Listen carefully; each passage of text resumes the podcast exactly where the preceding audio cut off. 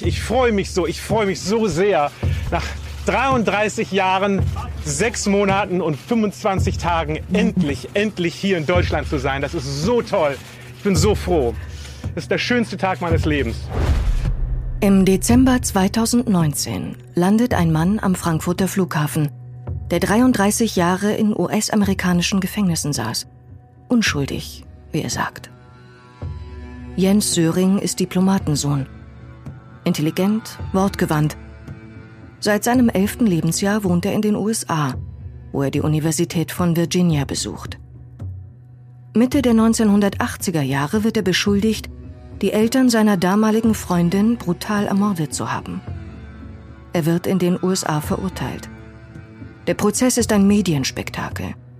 Bis heute zieht der Fall Jens Söring die Öffentlichkeit in seinen Bann. Über 30 Jahre kämpft Söring im Gefängnis für seine Freilassung. Er schafft es, ein Netzwerk aus FürsprecherInnen aufzubauen, darunter auch prominente Namen wie der Bestsellerautor John Grisham und der Hollywood-Schauspieler Martin Sheen. Söring schreibt Bücher, gibt Interviews, ein Dokumentarfilm über sein Schicksal entsteht. Auch nach seiner Freilassung bleibt er in den Medien präsent. Unermüdlich erzählt er die Geschichte des gigantischen Justizirrtums, dem er zum Opfer gefallen sei. Über die Jahre hinweg haben Söring und seine Unterstützerinnen genug Material gesammelt, das seine Unschuld eindeutig zu belegen scheint. Gerichtsakten, Gutachten, Zeugenaussagen – doch Söring achtet peinlich genau darauf, was davon an die Presse weitergegeben wird und was nicht. Die bekommen extra erstellte Medienpakete, die werden denen geschickt. Da sind nicht nur fallbezogene Dokumente drin, sondern da sind auch Dokumente drin, die Söring selbst erstellt hat. Söring manipuliert, wenn er nicht gegen die Fakten ankommt.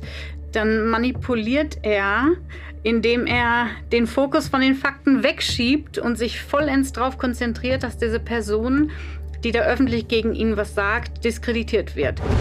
And so that creates, if you just read the press pack, by the end of the press pack or by the end of that film, knowing nothing else about the case, you might become convinced. And then there's a snowball effect. Sein Freundeskreis arbeitet auf Hochtouren daran, die Persona Söring in der Öffentlichkeit in ein gutes Licht zu rücken. Doch Geht es dabei überhaupt noch um Gerechtigkeit? Um Schuld oder Unschuld? And in the end, I don't believe it at all. And I really did try hard to find evidence to support his story. And I couldn't find any. But I found lots of lies. Das System Söring. Ab Ende Februar 2022 überall, wo es Podcasts gibt.